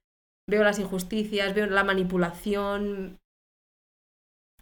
Y he aprendido mucho de eso. Mi madre y mi hermana sobre otras cosas. Y entonces ahora, claro, nos juntamos. Y no, obviamente no somos desconocidas. Pero es como si fuéramos una familia nueva, reciente. ¿Entiendes lo que te quiero decir? sí, siendo adultas. Es, eso es. Te entiendo perfectamente. Eh, pero, em, como te digo, el tener esta estabilidad eh, de las relaciones, de yo saber que llego a casa y soy querida, voy al trabajo y soy querida, no hay miedo, nadie te juzga, no vas a depender de que tus acciones de repente todo el mundo te deje de hablar, hace que yo esté en una posición muy tranquila emocionalmente como para poder trabajar esta relación, como para poder trabajar. Es como el único esfuerzo que tienes que hacer. En mi hermana. todo lo demás rueda. Eso es. Y en otras partes de la familia, porque yo, mis tíos, mis primos, hemos tenido a lo mejor alguna vez que hemos ido a su casa, pero yo no he tenido una relación con ellos de familia. Y ahora, muchas veces, la mayoría, no sale natural, porque no he tenido ese ritual. Entonces, eh, me esfuerzo por, por crearlos. Pero como te digo, para mí es un disfrute, porque una vez que cobras conciencia de decir, vale, venga, esto me lo tengo que trabajar y me apetece trabajarlo. Y como el resto de cosas me va bien, van rodando, claro. Van rodando. Sabes, es, es curioso porque es un tema muy difícil de explicar a la gente y que lo entienda. Y sin embargo, desde el primer momento que has hablado, yo lo he entendido todo. O sea, que no lo entienda, que, que, lo escucho otra vez. Porque de verdad que hay veces que cuando. Sí, porque es que hay veces que cuando contamos una situación que vivida desde dentro es diferente a cómo se ve desde fuera, es, a veces tenemos la sensación de, hostia, es que me es muy difícil hacerte entender cómo lo viví yo para que lo comprendas y no pienses que, que estoy loca, que se me va la olla, que soy tonta. No, esto pasa mucho en las relaciones de maltrato. El cómo te voy a contar yo que permanecí en esta relación pese a todo lo que me hacía. Pues creo que la manera de contarlo que, que, que has traído hoy aquí nos, o sea, creo que no hace falta explicárselo a nadie más de otra manera porque creo que se entiende tan bien. O sea, lo he entendido tanto. Me ha explotado la cabeza 10, o sea, he vivido, he vivido en explosión constante. He estado la, última hora y poco explotándome la cabeza. O sea, mi cara, soy muy expresiva, lo has visto, la gente no lo va a ver, pero de verdad me ha explotado la cabeza. Pero es que eso, el explotar la cabeza es, me rompes los esquemas, pero no me los rompes porque se queden rotos, sino que me los rompes y reconstruyen nuevos esquemas porque entiendo muchas cosas que no, no entendí hace dos horas antes de hablar contigo. O sea, yo a raíz de tus redes sociales entendí muchas cosas de los testigos de Jehová. Bueno, entendí, no, descubrí muchas cosas, pero ahora todo encaja. ¿Sabes? Todo encaja y solo me viene a la cabeza él, son una secta y esto es maltrato. Pero es que la secta es tan grande, porque me estás diciendo que es en todos los países y que que está en todas partes donde vas. De hecho, tú sabes que en Manchester hay, hay una, y seguro que los tienes controlado donde estás cerca, porque cuando has formado parte de ello, más o menos los tienes ubicados, ¿no? Y mm, algo tan grande es que no es fácil de tumbar. Y cuando están en muchas partes y tienen pasta. O sea, ahora entiendo de qué tienen dinero, es que lo entendemos todo, cómo permanecen, de qué tienen dinero, por qué no aceptan transfusiones de sangre, pero cómo utilizan las relaciones sociales como arma de doble filo. El, esta es tu familia, todo lo de fuera es malo. O sea, es una secta. Y esto no es legal. Las sectas no son legales, pero claro, bajo la etiqueta de religión sí lo es. Pero es que se camufla. Eso es. La madre que los parió a todos. sí. Claro, y los de abajo son víctimas, pero hay un estamento a partir del cual ya no son víctimas. Eso es. Habrá un punto que son los que se benefician económicamente. Como has dicho, la imprenta, la gente que está más arriba, esta gente ya no es víctima. Seguramente algunos sí y se beneficia como, como consecuencia de, de, sus, de, bueno, de su creencia, de estar luchando por este tema y tal. Pero a partir de cierto estamento no son víctimas. O sea, hay alguien detrás de todo esto beneficiándose, pero no tiene ni nombre ni cara. Se dice testigos de Jehová haciendo referencia a las víctimas que están abajo. Pero el que se beneficia, que está arriba, no sabemos quién es. Y digo uno, pero son un huevo de personas. Es que incluso no son, quizá no son ni creyentes. ¿A dónde me voy? El y quizá ellos tienen. Claro hay algo que dentro de este estudio que para mí son, bueno, para mí no, son los responsables de todo, que se llaman el cuerpo gobernante.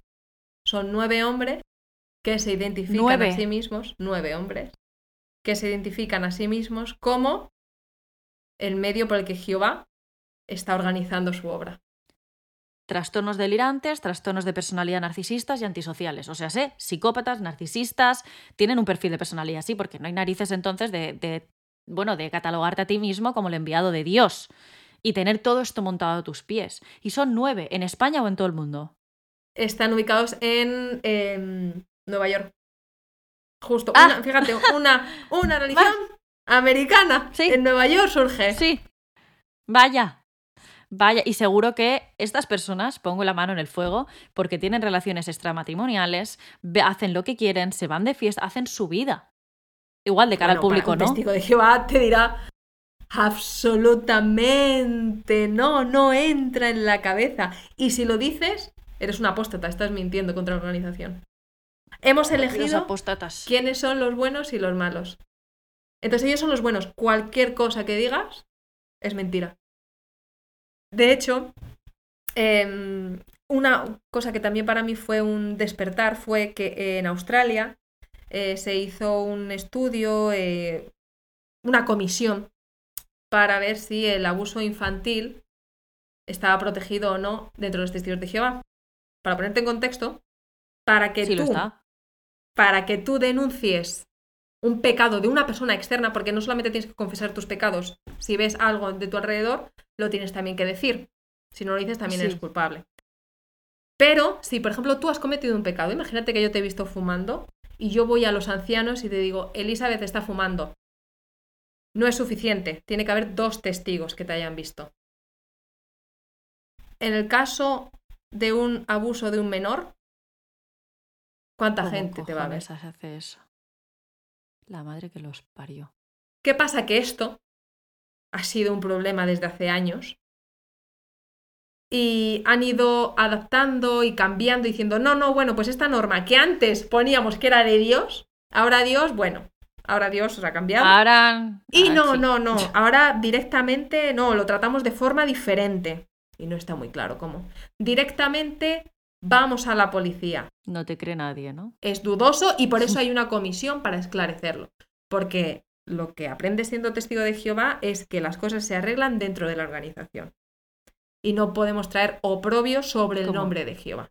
Y nosotros lo, lo- lo hacemos. Y yo me acuerdo de estar en una congregación y que viniera un hombre y dijeran, vamos a tener cuidado, ¿vale? Simplemente no estéis muy cerca y nos dejaron entrever, nunca confirmar, pero nos dejaron entrever que era por un tema de abusos.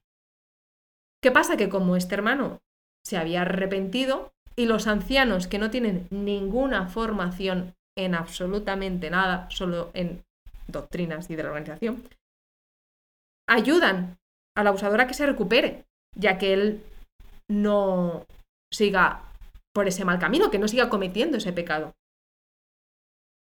Eh, y mientras tanto tienes en la congregación al abusador, ya al abusado, juntos trabajando para ser mejores cristianos. Vamos a poner, vamos a poner que es con la mejor intención y que realmente crees que esto se puede solucionar así. Si no tienes un- un- una formación psicológica o criminal, o no sé ni cómo etiquetarlo, incluso siendo la mejor intención, esto no beneficia a la víctima y sí al abusador. Porque estás dentro de un círculo de que- confianza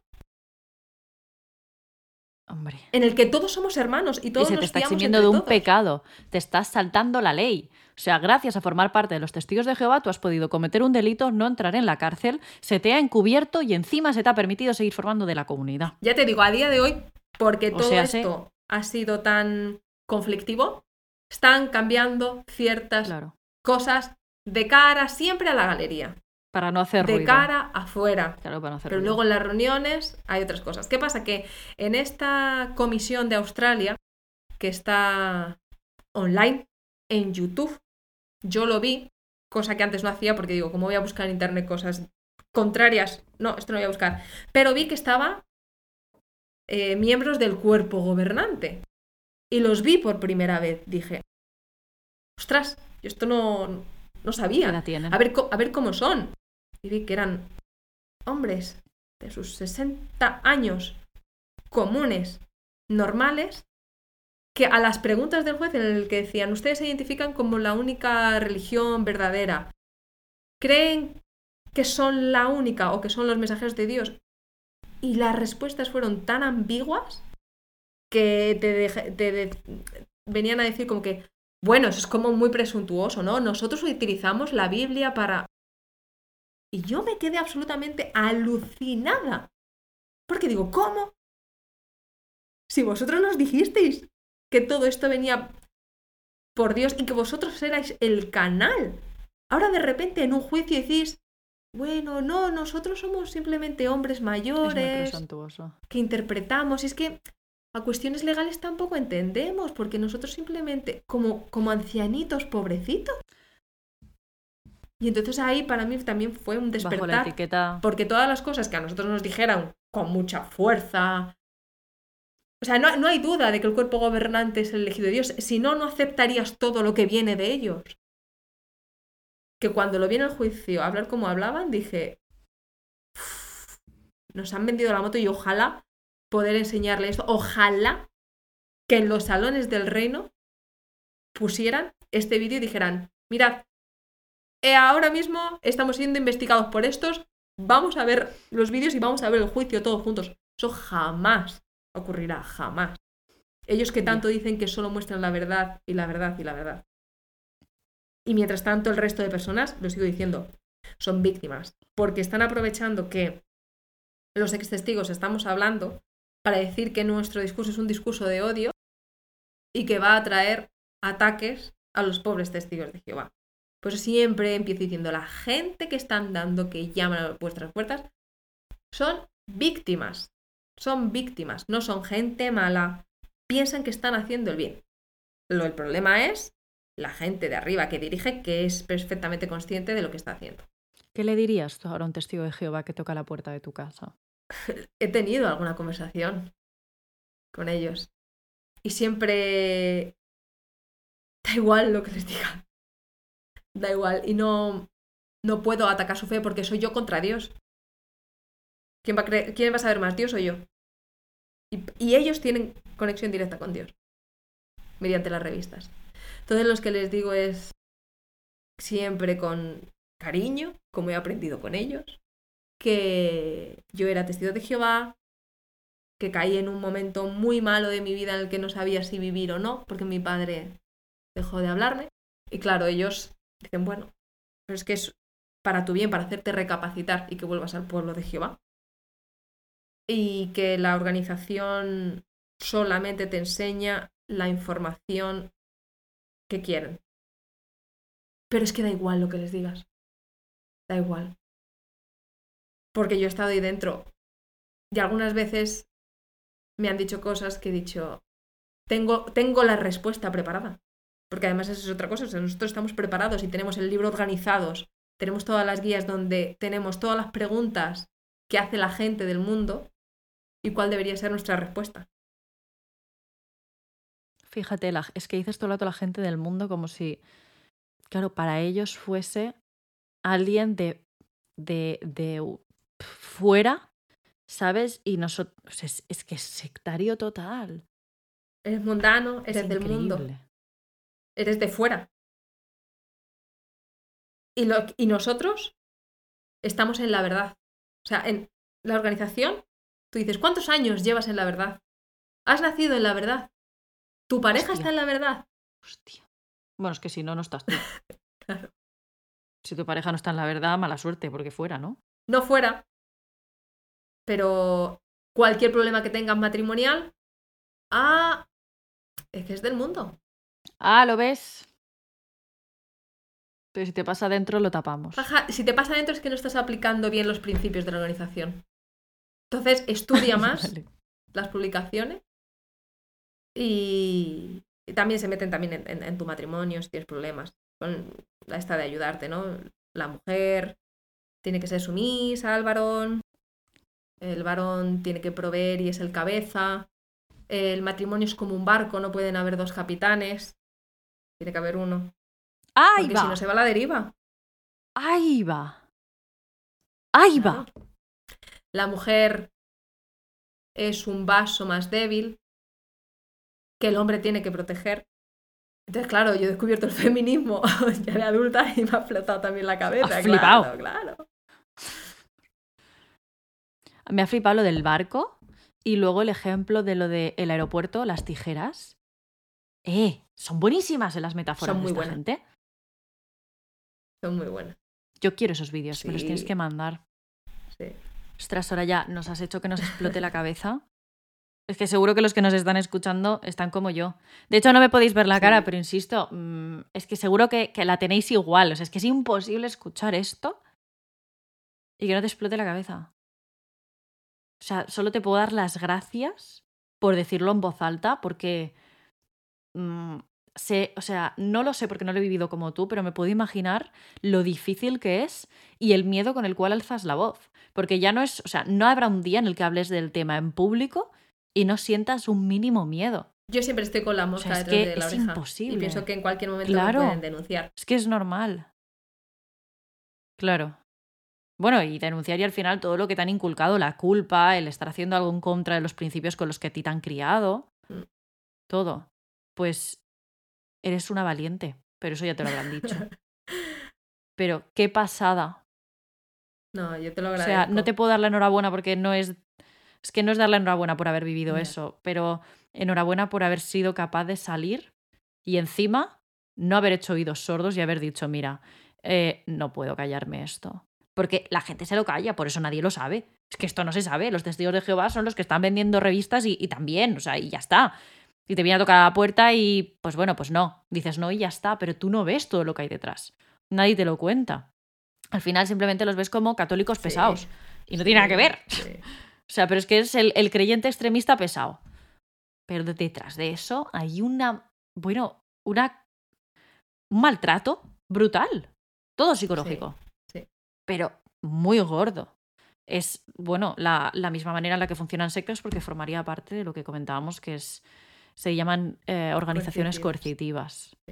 Yo, pri- Es- está muy bien descrito con esa palabra. yo, por ejemplo, yo siempre le doy las gracias al mundo. O sea, que eso para mí es como... Por demostrarme que no es tan Sí. malo.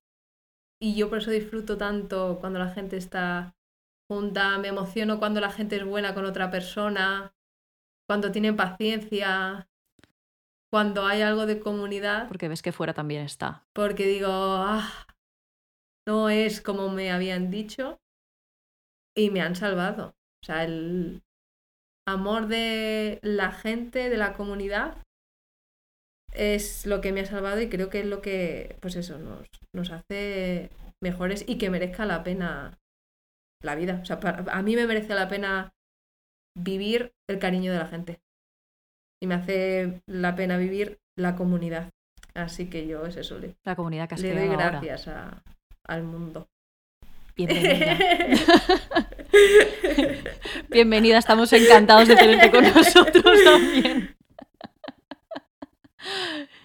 Somos buena gente, algunos no, bueno, pero algunos no, pero ahí dentro pasa lo mismo. Sí. Sí, aprendes, pero hay de todo. Pues gracias de corazón, muchas gracias. A ti, Elizabeth. Voy a dejar tus redes sociales porque quiero que te sigan. Es Sorayis Nárez. Y bueno, si la, se- si la veis entre mis seguidores, la podéis buscar, también está. Y de todas maneras la etiquetaré cuando comparta el podcast, así que lo podréis ver. Hace humor, aunque hoy no, bueno, hoy nos hemos reído aún así. Nos hemos reído eh, aún, es, claro, no sé, sí, que es muy importante. Em, pero ella hace mucho humor, a mí me hace mucha gracia, tiene un personaje muy guay en redes, que en realidad es medio personaje, Sí. medio tú, como todos los que tenemos redes, que es como tu alter ego gracioso, pero ahí estás tú, ¿no? Detrás. Y, mm, y también habla de este tema, no tanto, de hecho te hiciste una cuenta especial para hablar de esto, Sí, ¿verdad? se llama Territorio Salida y aunque tengo algunos posts, eh, me gustaría hacer más. Eh, pero bueno, estoy trabajando en algo sobre los testigos de Jehová, estoy escribiendo un libro. Entonces, cuando lo tenga terminado, eh, daré bastante más empujón a las redes sociales con el fin de seguir hablando de esto y decir hasta aquí. Y por aquí lo vamos a querer, ese libro. Dime cuando lo Perfecto. saques. Qué guay. Enhorabuena por lo del libro. Ahí sí que te doy la enhorabuena. Qué guay. Va a haber una parte de ti en una librería. No hay nada más chulo que ir a una librería y ver tu libro. O sea, Flipas con esa sensación. O sea, es lo más de lo más bonito que me ha pasado, de verdad. Es una pasada. y más sabiendo lo que, sobre todo para ti, todo lo que implica que ese libro esté ahí. Esta vez los libros que se comercializan son los tuyos. ¿Es eso? sí. Sí. Y sin fraude. No, no, todo con impuestos y con todo. Y, y yo escribiendo. No, sí, ya, ya.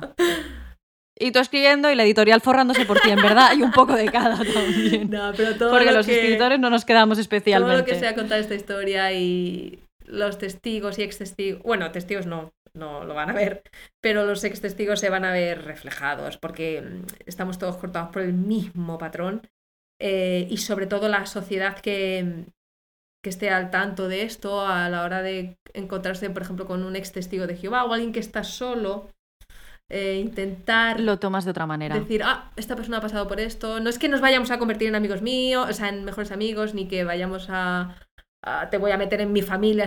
día. menos, Pero bueno, sí, total. mira, me voy a poner, si tengo oportunidad, nos tomamos una Coca-Cola, ¿sabes? Y te entiendo un poco y No brindamos. eso es, de momento no, pero- date tiempo para brindar. Pero sobre todo Sí. es eso, que la sociedad, que médicos, que profesionales como tú, también cuando que llega sean una más persona, cuando llega dices, víctimas. vale, sé lo que hay detrás por encima. Es súper importante. De hecho, creo que este tema está muy invisibilizado para lo grave Mm. que es, así que espero que toda la gente que nos escuche, o sea, que sea mucha, que lo compartan, pero no por el podcast, sino porque esto no lo he dicho en ningún episodio, lo de compartir no soy Mm. así, pero esto sí que, si no es el podcast, compartid vosotros lo que sabéis, porque yo desde que me enteré por Soraya no he parado de contárselo a la gente. En plan, pues que sepas que los testigos de Jehová no es todo como lo que... No, no, yo, yo ya iba predicando, Sí. ahora la que predica soy yo. Creo que es súper importante hacer saber que estas personas son víctimas. Por lo que han pasado es por lo mismo por lo que ha pasado Soraya, pero estas personas si están ahí es que aún no han salido o probablemente no salgan y siempre formen parte de esta organización y hay que tener mucho cuidado porque el que tenemos delante y juzgamos como el pesado de las enciclopedias que nos viene a tocar la puerta no es solo o sea, bueno, no es la persona pesada que te viene a tocar la puerta, sino que hay un maltrato detrás, hay una secta detrás y hay un sufrimiento muy gordo. Y recordemos que Soraya contaba al principio del podcast que es muy fácil captar a personas vulnerables porque han tenido una vida muy complicada, porque es más sencillo convencerlas de que efectivamente el mundo de fuera es malo, que fue la situación de sus padres. Por lo tanto, tampoco cae ni el tonto ni el... No, cae la persona que está en una situación vulnerable y a la que pueden convencer de que efectivamente el mundo es un lugar hostil.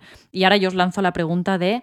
¿En cuántos momentos de vuestra vida habéis estado tan mal siendo niños que hubiese sido fácil convenceros de que cualquier cosa era mejor que eso? Eso es.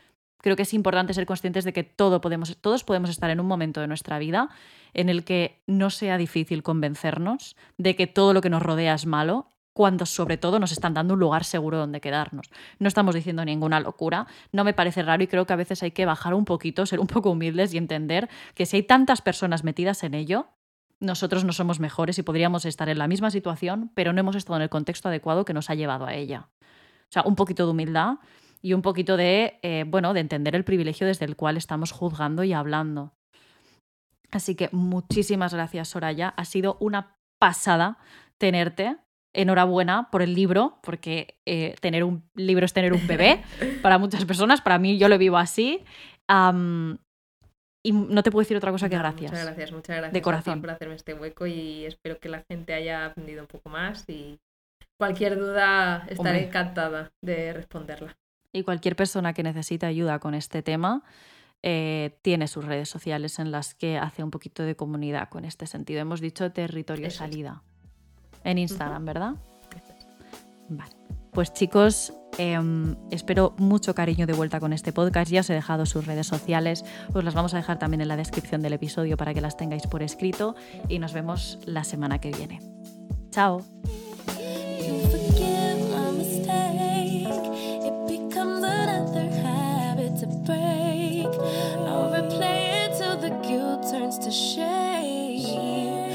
Night to the day.